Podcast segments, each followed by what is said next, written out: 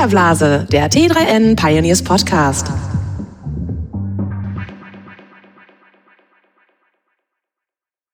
Herzlich willkommen zu einer neuen Folge des Filterblase Podcasts. Mein Name ist Luca Caracciolo, dabei Lisa Hegemann, stellvertretende Redaktionsleiterin des T3N Magazins. Und wir sprechen heute über das perfekte Team. Also es geht um gute Zusammenarbeit. Wir haben nämlich ein neue, eine neue Ausgabe des T3N-Magazins veröffentlicht, seit letzter Woche bei den Abonnenten, seit dieser Woche im Handel.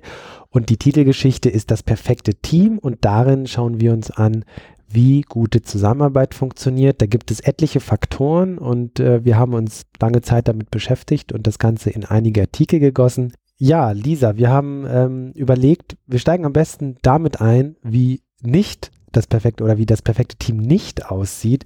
Also was es für Probleme gibt äh, im Alltag, im Arbeitsalltag, wenn es um Teamarbeit geht, um Gruppenarbeit.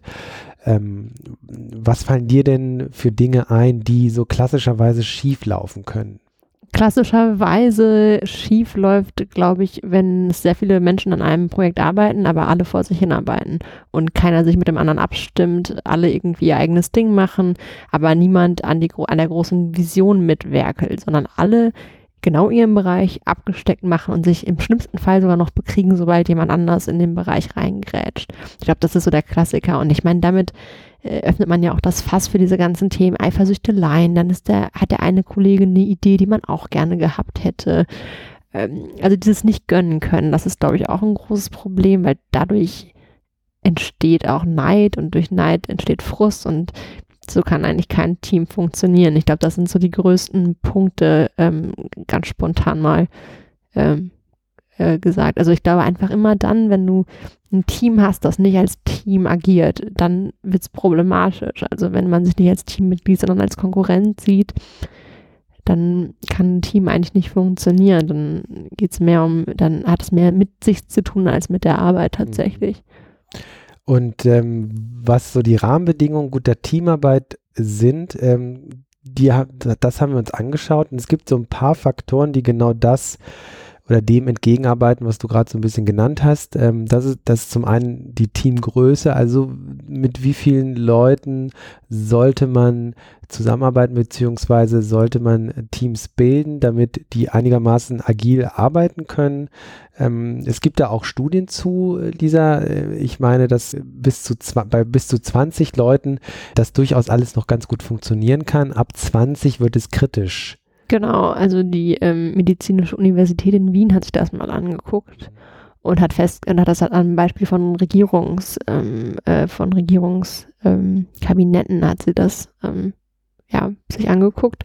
Und da haben sie eben festgestellt, mehr als 20, 20, dann werden sie wirklich kritisch, dann sind es einfach zu viele, die mitreden. Ähm, es gibt aber auch nicht so eine richtige Mindestgröße. Also man kann sagen, okay, mehr als 20 wird es schwierig. Aber da ist dann ja auch mal die Frage, was, was, was will man denn eigentlich überhaupt machen? Da macht man irgendwie, also arbeiten alle an einem Projekt zusammen, dann sind 20 wahrscheinlich wirklich zu viel oder sitzt man einfach gerade in einem Brainstorming-Meeting? Hm. Also für mich klingt persönlich 20 halt viel zu viel. Ja. Ne? Also was man so jetzt mal spontan oder das, was man aus dem eigenen Arbeitsalltag kennt, würde ich ja immer so sagen, vier bis fünf Leute. Und dann ist es auch schon echt viel. Und das ist schon viel. Ähm, äh, Spotify, äh, die teilt äh, Teams auch in Squads auf oder die Mitarbeiter, die relativ selbstständig agieren können. Und das sind dann immer so vier bis fünf Leute, also wirklich kleine Teams, die dann relativ selbstverantwortlich arbeiten können. Und es gibt diese schöne Anekdote von Jeff Bezos, der, wenn er Meetings zusammen äh, oder an, äh, anberaumt, dass äh, nur so viele Leute teilnehmen dürfen, wie sie von zwei Pizzen satt werden. Also die, die, die klassische zwei, was heißt klassisch? Ich weiß gar nicht, ob es auf Jeff Bezos zurückgeht oder vielleicht schon vor ihm jemand, aber ähm, die Zwei-Pizza-Regel die sogenannte. Also klingt eigentlich ganz logisch, wobei je nachdem, wie viel Hunger die Leute haben, das ist ja auch nochmal ein bisschen unterschiedlich, aber 20 finde ich viel, aber interessant, dass es dann über 20 definitiv zu viel wird. Ähm, aus dem Arbeitsalltag kennt man äh, sicherlich äh, deutlich kleinere Gruppen und Teams. Ja, aber es ist auch interessant, dass es, ähm, was ich interessant fand, war, dass es überhaupt einen Einfluss eigentlich hat. Ähm, ich hätte gedacht, wenn sich irgendwie, keine Ahnung, zehn Leute gut verstehen, dann macht das auch keinen Unterschied, aber wahrscheinlich wird es dann doch immer zu unübersichtlich und das bildet sich sowieso wieder Untergruppen. Wahrscheinlich kommt es daher. Hm. Äh, Stichwort Leute und sich gut verstehen, also Teammitglieder. Ähm, ein Schlagwort, was immer wieder fällt in Bezug auf Teamarbeit, ist Diversität.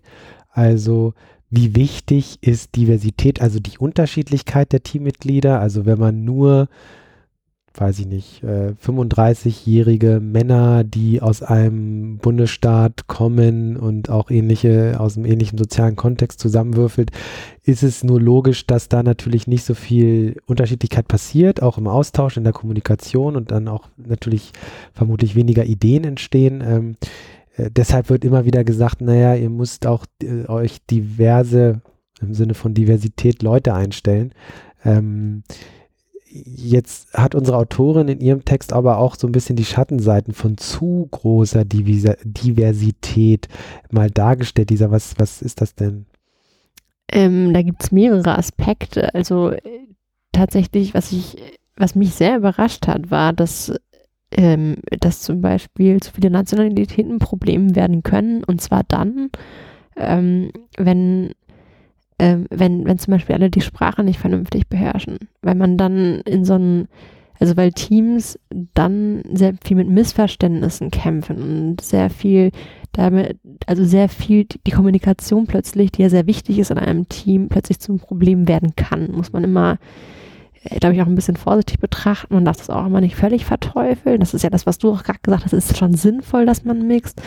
Ähm, das ist, glaube ich, ein Punkt. Ähm, ich ich glaube, das war so der, der Punkt, der mir am. Ähm, das Alter auch, ähm, ne? Klassischerweise. Also, äh, wenn man jetzt ähm, zwei 20-jährige äh, junge Menschen mit zwei Mitte 40-jährige zusammenschmeißt, vielleicht auch noch äh, in anderen äh, Bereichen sehr unterschiedlich, ähm, dann ist die Diversität so groß, dass vermutlich sozusagen die gemeinsame Basis fehlt, dass man äh, ja, also vielleicht andere Arten der Sprachbarrieren hat, nicht so sehr die wirklich gesprochene Sprache im Sinne von Deutsch, Englisch oder äh, Französisch, Spanisch, sondern äh, vielleicht auch wie gesprochen wird, weil es einfach unterschiedliche Jargons gibt. Ja, also ein 20-Jähriger unterhält sich einfach anders, hat eine andere Sprache als ein Mitte 40-Jähriger oder Jährige. Und auch ein anderes Verhalten. Also ich meine, man hat ja auch andere Sachen gelernt irgendwie. Mhm. Mitte 40-Jähriger hat vielleicht noch äh, beigebracht bekommen, dass man erstmal alles sieht, während ein Mitte 20-Jähriger, aus dem, der sich viel irgendwie vielleicht auch im Ausland aufgehalten hat, automatisch anfängt, Leute zu duzen. Ja. Ich meine, das sind ja so Kleinigkeiten. Genau. Also sind auch übrigens, fand ich interessant, ähm, wenn Werte und Einstellungen nicht zusammenpassen, dann wird es eigentlich immer ein Problem. Mhm. Das ist schon dann wichtig, dass man ein ähnliches Mindset hat. Ja, ja.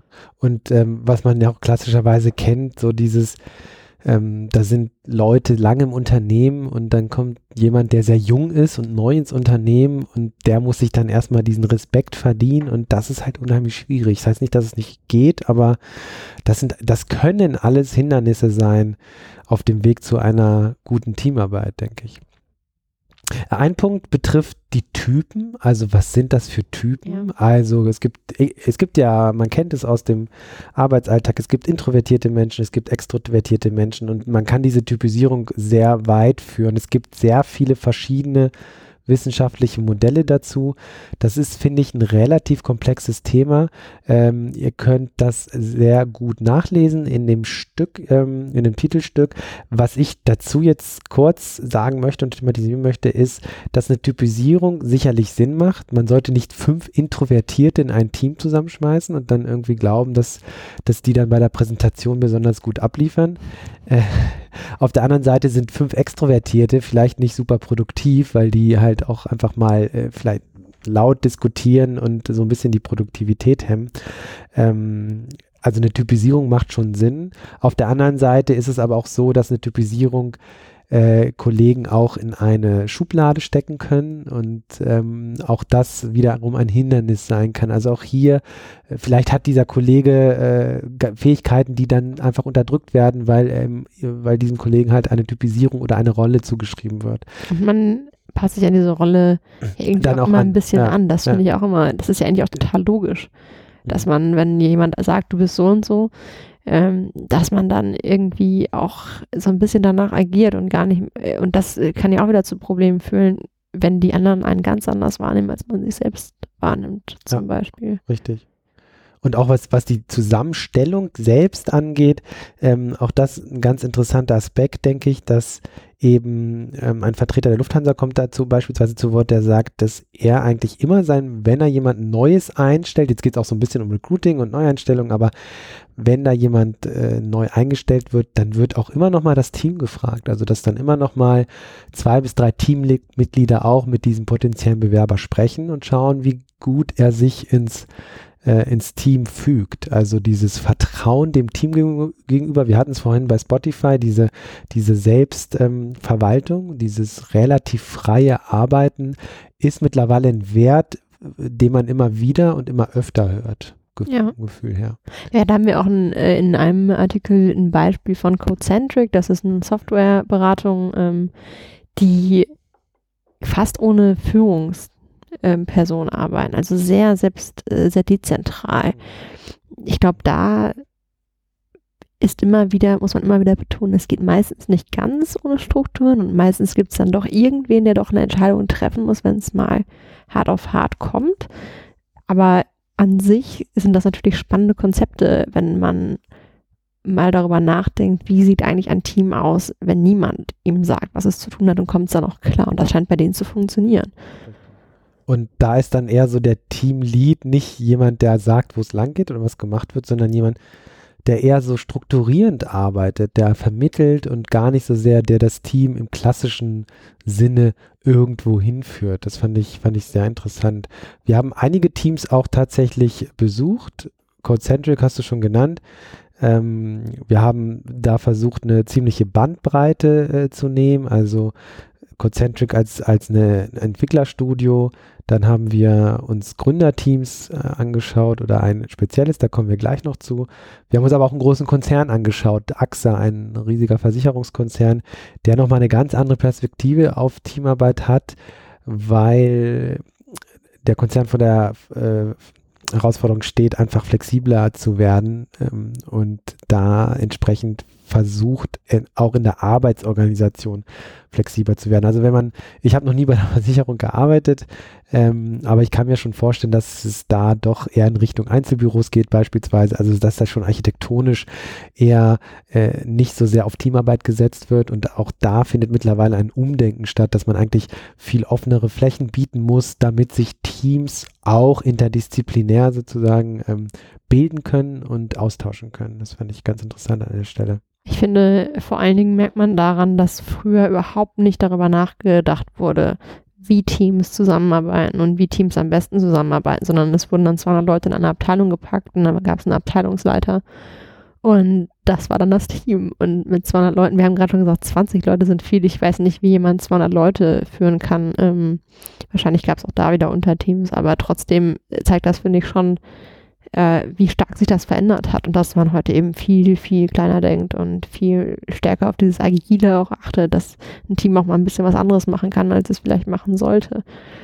Das äh, fand ich auch bei AXA interessant, wie sie versuchen, das zu, äh, das zu ändern. Dass sie da sozusagen Leute aus ganz verschiedenen Teams nehmen. Ne?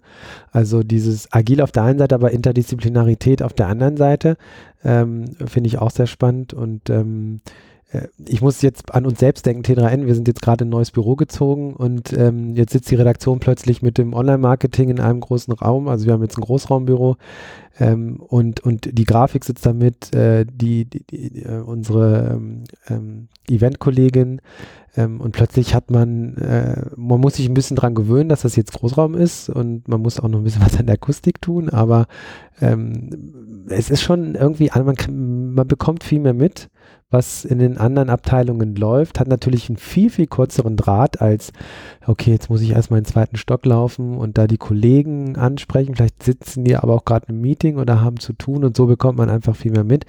Die Gefahr ist natürlich so ein bisschen immer, dass man in so einem großen Raum einfach ähm, schnell abgelenkt wird.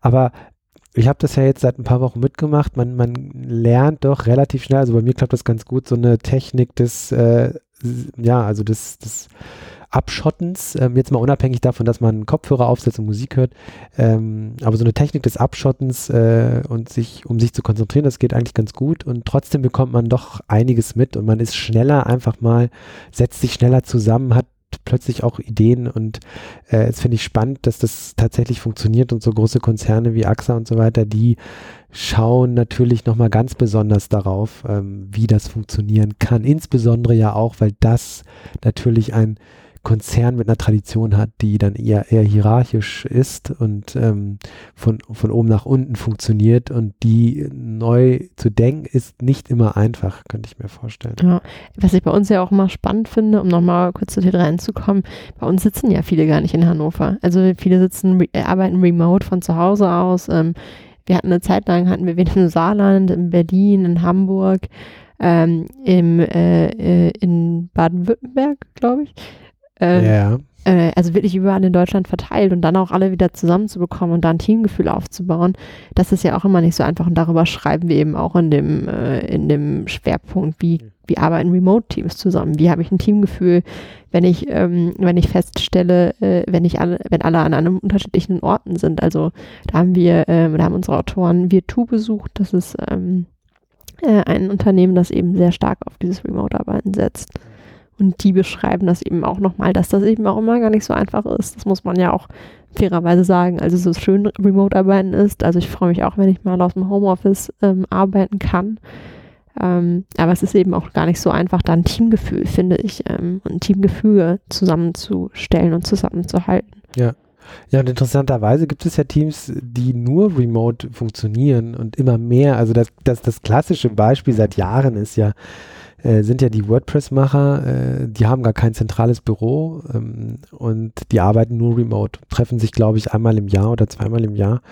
Und ähm, da gibt es noch sicherlich andere, aber die WordPress-Macher werden ja immer so ein bisschen genannt als Vorzeigebeispiel und das funktioniert halt. Und ähm, auch da ist es halt wichtig zu gucken, wie funktioniert das denn? Also wie schafft man dieses Teamgefühl? Ich glaube, das ist auf jeden Fall immer wieder eine Herausforderung. Ne? Also man hat ja mittlerweile etliche Tools der Kommunikation von Skype und Hangouts bis ähm, Projektmanagement-Tools, äh, Wikis und so weiter und so fort. Aber trotzdem, das ist ja sehr formal alles. Also wie schafft man es trotzdem, ähm, dieses Teamgefühl zu erreichen?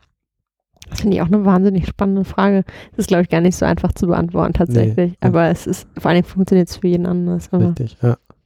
Ähm, ein Aspekt würde ich ganz gerne noch ansprechen, ähm, und zwar ist das der Aspekt der psychologischen Sicherheit. Äh, Google hat äh, vor Jahren schon damit begonnen, sich zu fragen, was sind denn die Faktoren für erfolgreiche Teamzusammenarbeit und wie es sich für Google gehört, haben sie ihre Studie auf eine breite Datenbasis gesetzt, äh, nämlich ganz viele Mitarbeiter befragt im eigenen Unternehmen und es ist etwas herausgekommen, was auch Forscher vor Google schon entdeckt haben, nämlich dass der Aspekt oder der Faktor der psychologischen Sicherheit eigentlich fast die wichtigste Grundlage guter Teamarbeit ist. Und was ist mit psychologischer Sicherheit gemeint?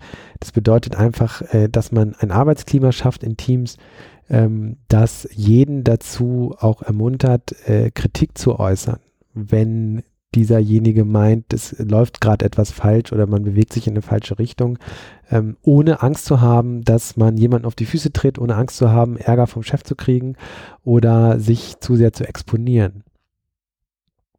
Ich finde, äh, dieser Aspekt, der wird total unterschätzt. Also ich glaube, es gibt in vielen Unternehmen diesen Drang, erstmal alle auf Linie zu bringen und zu glauben, dass man eine Vision jedem klar machen muss und zu wenig Bereitschaft auch mal zu sagen, okay, sind wir jetzt nicht zusammengekommen und dass jeder seine Meinung behalten darf. Also ich glaube, es gibt, es ist immer so ein bisschen die Gefahr, äh, dass jemand, der jemand anderes überzeugen will, ihn so lange mit Argumenten zuballert, bis der irgendwann sagt, ja, okay, dann ist es halt so. Ohne dass man quasi in der Sekunde auch mal kurz dem anderen zuhört und vielleicht auch zu dem Punkt kommt, okay, vielleicht kommen wir an dieser Stelle nicht zusammen. Und das ist ja nicht immer was Negatives. Das heißt dann am Ende auch einfach nur, dass da zwei Meinungen vorherrschen. Und ich glaube, wenn die Person aber die Kritik gar nicht mehr äußert, dann kann ein Unternehmen gar nicht wissen, dass da gerade was schief läuft. Und ich frage mich, ob das nicht viel schlimmer ist. Oder ich meine, die Studie von Google sagt ja de definitiv, dass das schlimmer ist. Ähm, aber das war tatsächlich, das hat mich auch überrascht, dass also mich hat überhaupt überrascht, wie viele Aspekte damit reinspielen und ähm, dass es eben nicht nur der eine Aspekt ist, der es ausmacht. Mhm. Ich hätte jetzt gedacht, ja, wenn sich alle gut verstehen, ist doch super, mhm. aber wenn sich alle gut verstehen, ist halt auch nicht gut. Nee.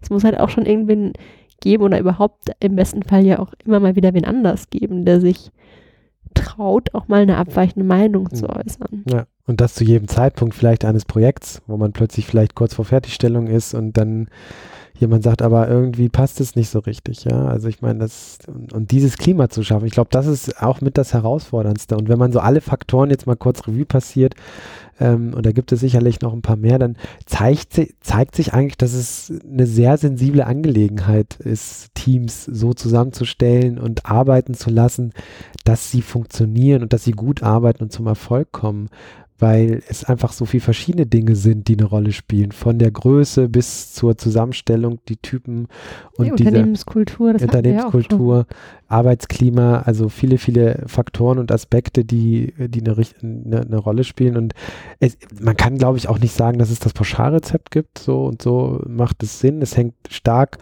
davon ab, in welchem Unternehmenskontext man, man agiert. Ähm, aber im Großen und Ganzen ähm, eine spannende Sache, weil wir, weil ich glaube, viele von uns äh, immer mehr auch in Teams arbeiten, äh, weil man sozusagen diese Innovationskraft, die's, die's, die heute von Unternehmen abverlangt wird, in der Kommunikation zwischen Menschen entstehen und Ideen entstehen ja so.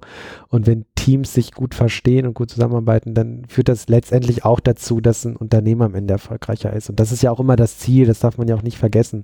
Also man will ja nicht einfach Teams gut zusammenarbeiten lassen, weil es irgendwie cool ist und alle gute Laune haben und Spaß haben bei der Arbeit. Das ist natürlich sich auch ein wichtiger Punkt, aber am Ende geht es natürlich auch immer um, um den Erfolg des Unternehmens und deshalb stellt sich auch so ein Versicherungskonzern AXA hin und überdenkt einfach komplett die Arbeitsorganisation, ja, weil das einfach, weil sie merken, sie, sie, sie sind zu langsam. Das ist ja auch so ein Ding, dieses zu langsam sein, zu langsam äh, Innovationen äh, zu, zu, zu generieren. Das ist ja auch so einerseits ein Hierarchiethema, was du vorhin schon angesprochen hast, aber andererseits natürlich auch so ein Thema, ähm, dass äh, wenn es zu viele Hierarchien gibt, dann stoppt, stoppt das einfach auch Innovation und Agilität. Und das heißt, wenn ich hier unten im kleinen Team äh, im Keller an irgendwas bastle, aber es erstmal zehn Etagen hoch muss, wie soll, wie soll ich da agil sein? Ich glaube, das ist auch wirklich spannend, was Unternehmen in diesem Bereich machen und versuchen, diese Agilität zu bekommen und beizubehalten. Ja, und gerade bei so einer Größe wie so ein Versicherungskonzern. Ja, definitiv. Nochmal eine, eine ganz spezielle Herausforderung. Ähm, wir wollten noch mal kurz zu den Gründerteams sprechen, weil das nochmal so eine ganz eigene Konstellation ist. Ne? Auch das war Thema oder ist Thema in der aktuellen Ausgabe. Also wie arbeiten Gründerteams eigentlich gut zusammen und wie sinnvoll ist es eigentlich, dass es überhaupt Gründerteams gibt? Macht es vielleicht manchmal nicht sogar eher Sinn, wenn ein Einzelner oder eine Einzelne gründet? Ähm, und du hast dich da so ein bisschen eingearbeitet und auch äh, ein Interview geführt. Vielleicht kannst du da noch kurz drauf eingehen. Ähm, bei Gründerteams ist es grundsätzlich ja so, dass die also eigentlich aus zwei Aspekten heraus entstehen. Entweder drei Leute sind gute Freunde und kennen sich aus der Uni und haben gemeinsam eine Idee und werkeln dann dran. Oder sie werden zusammengecastet. Und äh, es wird gesagt, hey, du bist Entwickler, äh, du bist Marketing äh, oder du bist BWLer, du kümmerst dich um die Finanzen und dann gibt es ja noch einen Marketing-Chef. Ähm, ähm, und bei dieser Zusammenstellung wird sehr oft nicht bedacht, was das eigentlich für Konsequenzen hat. Und ich habe da mit Julian Denninger, das ist eine Gründertrainerin, drüber gesprochen. Die hat die interessante These aufgestellt, dass 80 Prozent der Gründerteams nicht funktionieren. Also, nur um das mal in Zahlen, sind vier von fünf. Also vier von fünf Gründerteams, die nicht funktionieren. Und sie sagt, äh, dass warum sie diese steile These aufgestellt hat, ist, weil sie eben selbst sehr viel mit Gründerteams zusammengearbeitet hat und sagt, sehr oft denken die Leute nicht darüber nach, mit wem sie sich da zusammentun. Dann hat man eine Idee und will daran arbeiten und man versteht sich ja auch gut. Aber es kommt eben nicht zu dem Punkt, ähm, an dem sich die drei Gründer mal hinsetzen und sagen, hey, wir sind zwei gute Freunde, aber was passiert, wenn einer raus will? Was passiert, wenn einer ein Kind bekommt und irgendwie drei Monate nicht arbeitet? Bekommt er dann weiter sein Gehalt? Bekommt er das nicht?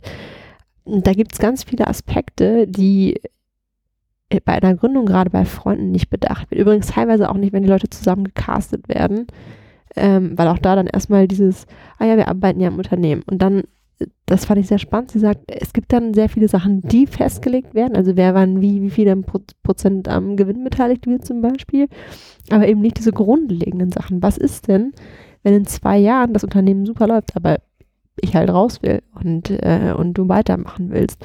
Und da fand ich schon sehr spannend zu sehen, dass ein Team oder dass ein gutes Team eben nicht nur irgendwie weiche Faktoren hat, sondern es gibt auch harte Faktoren, die man klären muss und die geklärt sein müssen. Ähm, und da ist natürlich Transparenz auch einfach wichtig, dass man sehr früh über solche Themen spricht und sich klar macht, dass es wahrscheinlich nicht ewig so weitergehen wird, sondern dass es irgendwann wahrscheinlich eine Zäsur gibt, dass der eine raus will, dass der andere vielleicht ein gutes Jobangebot bekommen hat. Das kann ja auch immer alles sein. Was passiert dann? Behält er seine Anteile oder nicht? Und das ist eben auch, ähm, es klingt erstmal so alles so abstrakt, aber eigentlich ist das ja genau dieses Thema. Man fragt sich ja schon, wie bleibt ein Gründerteam eben dann auch über Jahre zusammen. Und wenn man sich die meisten Startups anguckt, dann stellt man schon fest, dass sich Teams, gerade bei Startups über die Jahre, verändern sich die Gründerteams. Der eine geht raus, der andere geht raus. Man, manchmal bleiben auch zwei oder drei drin und dann geht irgendwer. Also, aber eigentlich vermischt sich mhm. da sehr viel und es bleiben eben sehr wenig übrig. Mhm. Und wir haben speziell uns ähm, Just angeschaut, die auch eine ziemliche Metamorphose hingelegt haben. Ähm, vielleicht kannst du da noch mal kurz drauf eingehen. Genau, ähm, das wurde von Christian Henschel, ähm, Paul Müller und Manuel Kniep gegründet. Ich hoffe, ich habe den Namen jetzt richtig äh, gesagt. Und die drei haben Adjust 2012, glaube ich, gegründet oder 2011. Auf jeden Fall in dem vor, vor fünf, sechs Jahren. Ähm, und äh, AdTech. Genau, ein AdTech-Unternehmen, also die tracken quasi ähm, in Apps die Werbung mhm. und was bringt das alles genau. Also nicht nur, aber das ist ein, ein, einer der Aspekte, mit dem, die, die sie, mit dem sie gestartet sind. Und die sagen, am Anfang war das gar kein Problem. Wir haben uns hier über den Tisch verteilt, irgendwie zugerufen und Entscheidungen getroffen. Und jeder war an jeder Entscheidung beteiligt. Das waren halt drei Leute. Klar, da ist das einfach. Mittlerweile hatte Just, äh, ich glaube, 160 Mitarbeiter da wird das schon ein bisschen schwieriger, über den Tisch mal schnell zu sagen. Und die haben mittlerweile halt alle ihre eigenen Bereiche und kümmern sich nur noch um den Bereich. Und sie sagen eben auch, es ist sehr wichtig, dass man darauf vertraut, dass es der andere schafft, äh, eine Entscheidung zu treffen, ohne dass ich da mich da einmische. Ich glaube, das ist auch, was bei diesen Gründerteams so schwierig ist. Einer muss schon irgendwie den Hut aufhaben, einer muss schon irgendwie auch die Entscheidung für das gesamte Unternehmen treffen. Das ist auch äh, bei Adjust, ähm, gibt es jetzt eben auch unterschiedliche Bereiche, in denen sich die Gründer zeigen und ähm, zusammensetzen. Mhm. Mittlerweile, ja, du hast es schon gesagt, 160 Mitarbeiter und dass das nicht mehr so funktioniert wie am Anfang, ist auch klar. Du hast selbst ein, äh, ein schönes Stück, das will ich hier nur kurz anteasern, geschrieben über wie sich die Rollen verändern von Gründern hin zu Managern und auch das äh, spielt so ein bisschen mit rein. Also ähm, man will am Anfang sicherlich über vieles und alles entscheiden, weil man es nicht anders kennt. Ja, man muss ja alles äh, in der Anfangsphase selber entscheiden und irgendwann wird einem das plötzlich abgenommen ähm, und man, man äh, kommt eher in so einen Verwaltungsmodus beziehungsweise äh, Unternehmensführung ähm, und dass das auch sehr herausfordernd sein kann und das dann nochmal sozusagen auch in so einer Tü Teamdynamik ähm, äh, oder auf eine Tü Teamdynamik bezogen sicherlich auch nochmal ganz besonders herausfordernd. Also ich kenne Startups, bei denen sind die, da waren die drei Gründer befreundet und dann musste der eine den anderen feuern. Mhm. Ja, wenn man Investoren drin hat und die sagen, hier, der muss gehen. Der muss gehen. Was macht man denn dann? Also, das ist ja schon, das ist ja auch wirklich so eine Grundteamfrage. Wie gehe ich denn damit um, wenn ich irgendwann feststelle, ey, der bringt überhaupt nicht mehr die Leistung, die ich ihm eigentlich zugetraut habe. Ähm, darüber habe ich auch einen Text geschrieben, aber äh, da geht es zum Beispiel dann viel stärker darum, dass man auch mal guckt, warum ist das so. Also ich glaube, sehr oft werden Leute abgestempelt als sogenannte Low-Performer, die es einfach überhaupt nicht unbedingt Low-Performer sind, ne? sondern die äh, die vielleicht einfach an anderen, an den falschen Maßstäben gemessen werden oder die auch einfach einen ganz anderen Wert fürs Team haben, als, als, als man vielleicht am Anfang denkt. Und da, und da sprichst du noch was an, was ich äh, abschließend nochmal kurz diskutieren will. Und zwar haben wir halt immer wieder gemerkt, wie schnell wir beim Sport waren ja. und beim Fußball. Und ähm, insbesondere beim Fußball und äh, deswegen, wir haben immer wieder Bezüge äh, zu Fußball oder Fußballtrainern. Ein Ottmar Hitzfeld taucht kurz auf mit einem Zitat, ein Stefan Kunz und ein Lukas Podolski beispielsweise. Ähm, das ist auch der Text, von dem du gerade gesprochen hast. Jedes Team braucht einen Lukas Podolski. Ja, genau. Ähm, also einmal ist, ist die Idee naheliegend, dass man im Sport, beispielsweise im Fußball, natürlich genau beobachten kann, was Teamarbeit auszeichnet und was gute Teamarbeit leisten kann, weil man noch viel, ja, wie in so einer Art Labor, noch viel dezidierter äh, sehen kann, ähm, was dazu, also was schlechte Teamarbeit, äh, zu was schlechte Teamarbeit führt und was äh, erfolgreiche Teams ähm, erreichen können, beispielsweise einfach einen Wettbewerb gewinnen, den man das Team nicht zugetraut hat. Wie funktioniert das? Das immer wieder, ähm, ja, Stichwort 1954, ne? also die, das Wunder vom Bären oder es gibt ja auch ganz viele äh, äh, aktuelle Beispiele. Ich glaube, du hast Borussia Dortmund genannt, 2011 Champions League gewonnen? Nee, nee, nee, nee 2011, 2012 Meisterschaft. Meisterschaft, so rum. Ähm, ich bin nicht der Fußballkenner, äh, aber du Genau, ich bin der Fußballkenner. Äh, und äh, da fragt man sich ja auch immer, wie kann das denn sein? Ne? Vom Marktwert allein kann das, hätte das niemals sein können und doch passiert das immer wieder. Oder ich erinnere mich, ach, das weiß ich selber sogar noch. Ich glaube 1993 ist Kaiserslautern aufgestiegen aus der zweiten Liga und ist gleich Meister geworden. Ähm, ja, also ich weiß nicht, ob es 1993 war, ja, aber es ist auf jeden Fall aber passiert. Genau, das sind dann immer diese Phänomene, wo man sich fragt, wie, wie kann das denn passieren? Ja, und deswegen sollte man durchaus mal öfter hingucken, was, was im Sport so passiert und warum dort solche oder wieso Teamarbeit dort so wichtig ist und was dann vielleicht auch mal so ein Fußballtrainer von sich gibt, wenn, wenn er halt irgendwie eine besondere äh, Teamleistung versucht zu erklären oder, oder wie auch immer. Oder solche Faktoren wie ein Lukas Podolski, wo ähm, der Bundestrainer Joachim Löw ja auch oft in der Kritik stand, den immer wieder mitzunehmen, obwohl die Meinung in der Öffentlichkeit und in der Presse ja oftmals war, naja, aber der, der bringt ja gar nicht mehr die Leistung. Ja, und ich glaube, da, das ist sowieso, gerade beim Bundestrainer finde ich das übrigens sehr interessant. Man sagt ja immer, es gibt 18 Millionen Bundestrainer in Deutschland.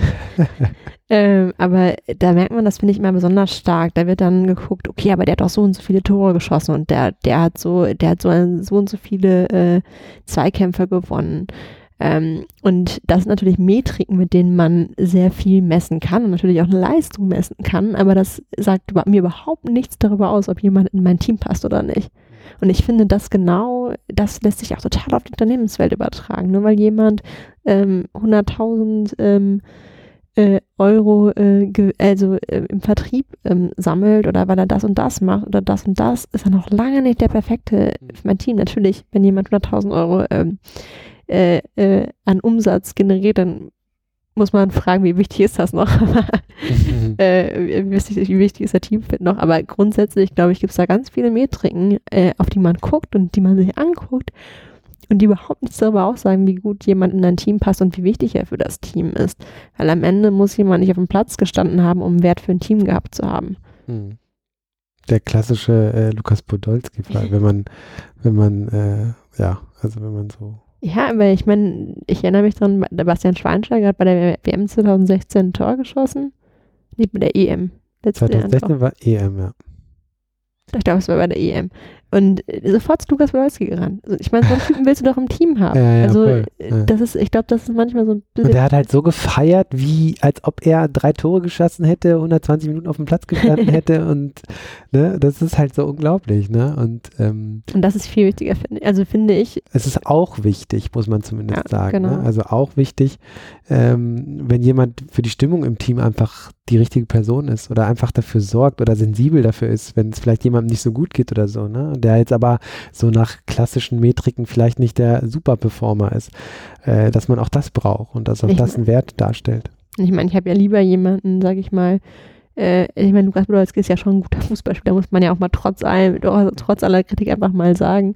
Ähm, und jemanden wie ihn im Team, im Team zu haben, statt vielleicht einen äh, Ibrahimovic, ähm, bei dem man einfach weiß, dass der Haupt, Hauptsache er selbst irgendwie ähm, äh, wird gefeiert, dass das darf man, glaube ich, auch in einem Unternehmen nicht unterschätzen, dass dann derjenige, ähm, der vielleicht äh, objektiv vielleicht ein paar bessere Veranlagungen hat oder ein paar mehr Spiele spielt oder gewinnt, dass der nicht unbedingt der bessere, äh, der, der, bessere Spieler ist ähm, für mein Team. Und ich glaube, das sieht man ja auch an diesen vielen kleinen Vereinen. Du hast jetzt Kaiserslautern genannt. Ich denke irgendwie mal an Mainz 05, als sie da ihre Boygroup hatten mit, ähm, ich kriege sie glaube ich nicht mehr alle zusammen, aber Louis Holtby war dabei und ähm, äh, André Schürle und diese, ich mit der dritte fällt mir gerade nicht mehr ein, aber die, die da mal sehr gefeiert wurden, weil die Mainz einfach mal eben, ich glaube, in die Europa League tatsächlich geschossen haben. Ähm, und das ist ja nicht möglich, weil die jetzt alle drei ähm, Ibrahimovic sind, sondern Mhm. weil sie in dem Zusammenspiel einfach sehr, sehr gut Mhm. waren. Hm.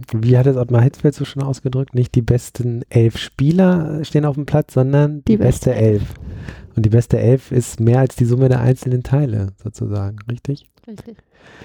Gut, Lisa, vielen Dank. Ähm, ich will noch mal kurz auf die aktuelle Ausgabe äh, ansprechen. Und zwar erscheint die ja diese Woche im Handel. Und wir haben neben dem Teamschwerpunkt viele andere spannende Themen dabei. Unter anderem ähm, ein Stück über künstliche Intelligenz und inwiefern sie schon in Deutschland bei Großunternehmen zum Einsatz kommt oder eher nicht. Und wie Startups gerade da ähm, in Deutschland entwickeln und ähm, sehr weit zum Teil schon sind. Wir haben ein Stück über äh, Token Sales in der Ethereum Blockchain. Klingt jetzt total kompliziert, ist es auch, muss ich leider sagen, aber wir erklären euch das alles. Ähm, also Ethereum ist ja, äh, oder Ether ist ja eine Kryptowährung neben Bitcoin auch. Und ähm, das Ethereum-Projekt ist sogar ein bisschen komplexer noch, weil es quasi eine Plattform ist, auf der auch Applikationen laufen können. Und was da gerade so passiert, ist sehr spannend und auch das zeigen wir euch.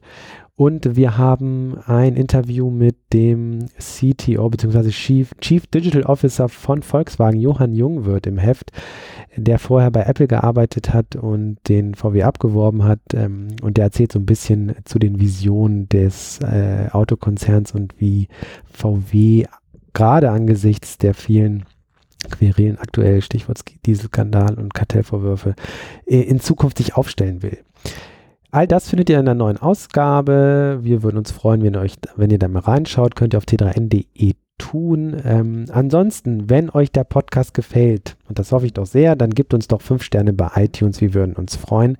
Bis zum nächsten Mal. Bis zum nächsten Mal. Tschüss. Tschüss.